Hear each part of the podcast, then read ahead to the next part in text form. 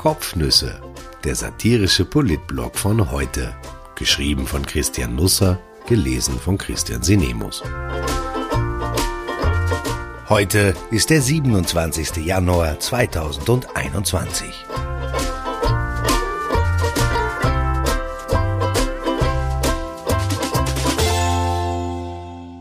Happy Kopf über. Ein Kipferl, ein Gipferl, Neues von Bord der MS Österreich.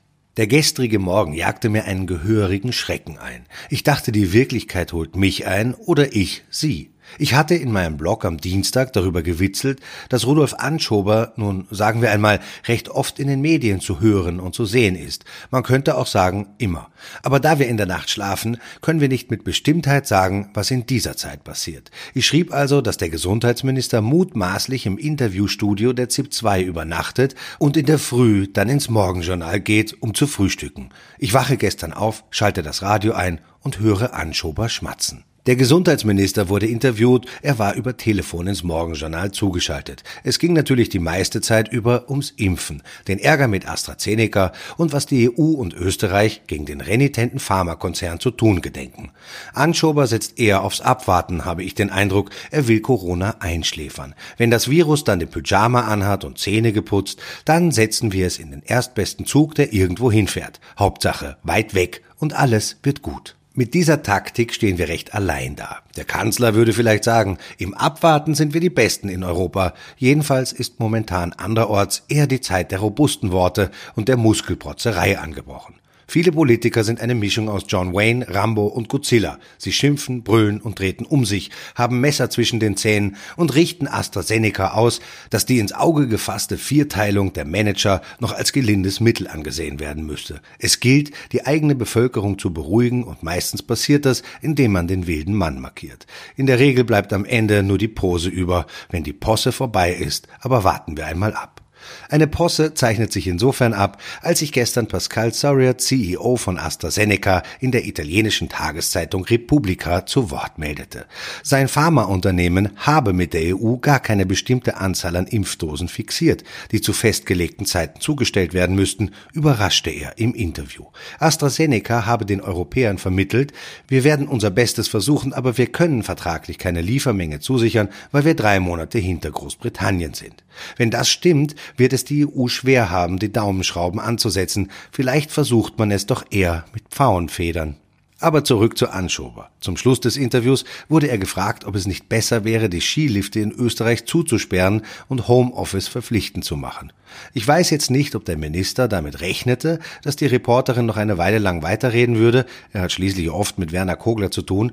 Die Frage hätte also auch erst im Mittagsjournal enden können, aber das tat sie nicht. Es blieb also stumm, nicht still aber wortlos. Zu hören war ein, zwei Sekunden lang eine Art schlürfendes Geräusch, das ich nicht gleich zuordnen konnte. Dann schoss es mir ein. Frühstück. Er frühstückt während des Gesprächs. Na ja, war Anschober nach der kurzen Pause zu hören. Wir haben diese Woche die Woche der Analyse. Leichtes Glucksen. Wir wollen uns ganz genau ansehen mit Wissenschaftlern, mit Expertinnen und Experten, Gurgelgeräusch. Wie entwickelt sich das Infektionsgeschehen? Eine Art Gurren.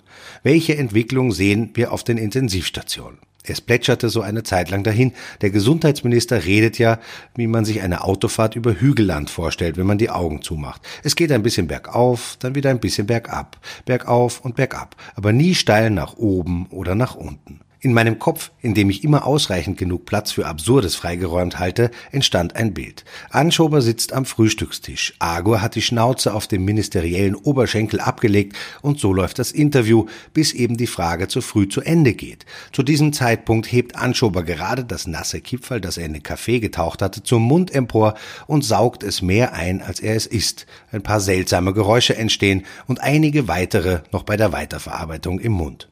Aber es war nicht so. Ich fühle mich als investigativer Journalist gerade dazu berufen, allen brisanten und relevanten Angelegenheiten auf den Grund zu gehen, und deshalb habe ich das Kipfelgate recherchiert, leider, wie man in der Branche sagt, zu Tode. Ich tat zunächst etwas sehr Traditionelles, ich schrieb Anschober eine SMS. Ich hätte ihn natürlich auch zu einer Gesprächsrunde auf Clubhouse einladen können, etwa über das Thema Impfen im Wandel der Zeit. Selbstredend bin ich der neuen App bereits beigetreten, obwohl ich eigentlich nicht gerne rede, vor allem allem nicht mit Fremden. Jedenfalls fragte ich Anschober, was er denn während des Morgenjournals gefrühstückt habe. Es klang für mich wie ein Kipferl, das in einen Kaffee getunkt wurde, hängte ich etwas flapsig an. Nein, schrieb er mir zurück, er habe ein Glas Wasser getrunken, weil sein Mund zu trocken war. Die alte Journalistenregel schlug wieder zu, nie eine gute Geschichte durch zu viel Recherche zerstören. Ein Unglück kommt selten allein und deshalb passierte mir das gestern gleich ein zweites Mal. Ich hatte erfahren, dass es bei den Krisengesprächen der Regierung mit den Landeshauptleuten am Montagabend recht ruppig zugegangen war. Das Treffen fand per Video statt. Aus den Provinzen war Ungeduld zu spüren. Vor vier Wochen zerbrachen sich noch alle den Kopf, wie man Menschen dazu motivieren könnte, sich impfen zu lassen. Jetzt wollen alle, aber es geht nicht, weil kein Impfstoff da ist. Die Landeschefs, traditionell sehr nahe am Publikum, merken das und geben den Druck an die Bundesregierung weiter, nach oben also. Die Landeshauptleute empfinden das allerdings eher als Druck nach unten. Sie teilten reihum ihre Gedanken mit Sebastian Kurz, Rudolf Anschober und Werner Kogler. Vor allem Günther Platter aus Tirol wirkte wie ein Zornbinkerl, was tollkühn erscheint angesichts der Performance des Landes während der gesamten Corona-Krise. Abgerundet nun durch die Gruppe Hoteliers, die zu Silvester nach Südafrika golfen gefahren sein soll, um endlich das Virus auf Zillertalerisch ins Land einschleppen zu können.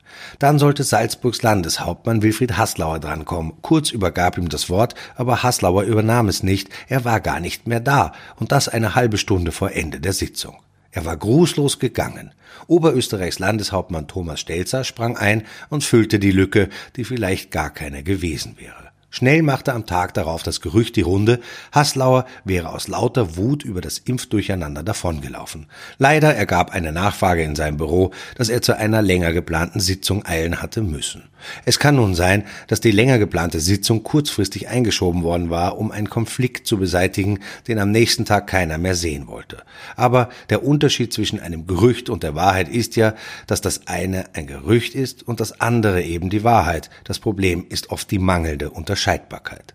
Weil die teilsozialen Medien schon einmal beim Lästern waren, kam Rudolf Anschober gestern noch ein zweites Mal in die Ziehung. Es tauchten Fotos vom Gesundheitsminister auf, die ihn mit FFP2-Maske zeigen. Leider hat er sie verkehrt herum auf. Also happy Kopf über. Die Bilder sind nicht mehr ganz taufrisch, sondern stammen vom 28. Dezember. Aufgenommen wurden sie im Rahmen eines Betriebsbesuchs bei Herber Chemosan in Wien-Simmering. Die Firma wickelt den Transport der Impfdosen in die Bundesländer ab. Das ist momentan vermutlich kein anstrengender Job. Es reicht auch eine gut gekühlte Schuhschachtel, um alle Fläschchen in die Ländereien zu den Bürgermeistern zu bringen. Dort müssen sie schließlich übrig bleiben. So ändern sich die Zeiten. Im Herbst noch war Anschober einer der Helden des Alltags, einer, dem viele zutrauten, uns gut durch die Krise zu bringen. Wären die Fotos mit der verkehrten Maske damals zu sehen gewesen, alle hätten gelacht. Schau, cooler Typ, pfeift sich nichts. Gestern fielen die Bewertungen etwas expliziter aus. Ich finde das übertrieben. Ich selber hatte schon Masken andersherum auf, sunny side up. Das Problem bei den FFP2-Dingern ist nur, dass sie an der Oberseite einen Metallbügel eingewoben haben, damit man sie gut an die Nase pressen kann. Wenn sich der Metallbügel nun an der Unterseite befindet und man drückt zu, dann kann es passieren, dass man nicht gut Luft bekommt, was grundsätzlich schlecht ist, aber in Zeiten wie diesen sogar besonders übel. Das ökonomische Terzett hatte gestern seinen ersten Auftritt. Ich hatte ja berichtet, dass die ÖVP eine Spezialtruppe für den Wiederaufbau des Landes eingerichtet hat. Sie besteht aus Wirtschaftsministerin Margarete Schramböck, Finanzminister Gernot Blümel und Arbeitsminister Martin Kocher. Die Hoffnung auf viele gemeinsame Auftritte lebt. Es gelang uns sogar, die Trümmerfrau und die beiden Trümmermänner zu fotografieren, was gar nicht so leicht war, denn im Kanzleramt werden für Fotografen neuerdings drei Minuten Slots vergeben. Also jeder darf drei Minuten rein, um abzudrücken, dann kommt der oder die nächste dran. Sonst, so die Begründung, ließe sich der Abstand von einem Fassmann im Kongresssaal nicht ausreichend einhalten. Da aber gestern zu wenige Fotografen vor Ort waren, um drei Minuten Slots überhaupt erzeugen zu können, blieb uns genug Zeit, das ökonomische Terzett digital zu erfassen. Ich bin mir sicher, Sie wertschätzen das. Blümel begann. Er trug wieder türkise Socken, aber niemand nahm Notiz davon. Seine Haarmatte dagegen fiel umso mehr auf. Sie nimmt mittlerweile bedrohliche Züge an. Irgendwann bleibt er damit in einem Türstock hängen. Ich finde, Sebastian Kurz und Rudolf Anschober sollten den Lockdown recht zügig beenden, damit der Finanzminister wieder die Hilfe körpernaher Dienstleistungen in Anspruch nehmen kann. Vielleicht rasiert ihm der Friseur besser gleich eine Stoppelglatze. Der fünfte Lockdown ist schneller da, als man glaubt und kann länger dauern, als man möchte. Solche Bilder von Blümel wollen wir jedenfalls dann nicht mehr sehen. Man darf nicht vergessen, es schauen auch Kinder zu. Der Finanzminister verglich uns mit ein paar anderen Ländern und stellte überraschend fest, dass wir bezüglich der Wirtschaftshilfen mehr oder weniger überall auf Platz eins sind. Margarete Schramböck legte es dann eher blumig an. Sie sprach davon, dass man die MS Österreich zurück ins Wasser bringen müsse, das aber wiederum nicht zu schnell. Es gelte eine Vision für Österreich 2040 zu entwickeln. Ich muss sagen, meine Fantasie reicht an manchen Tagen derzeit nicht einmal bis übermorgen, aber vielleicht hilft es, wenn ich auch ein Schiff ins Wasser lasse.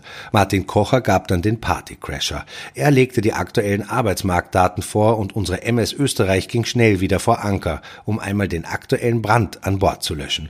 Derzeit sind 534.256 Menschen arbeitslos gemeldet, 458.993 befinden sich in Kurzarbeit oder in Schulungen.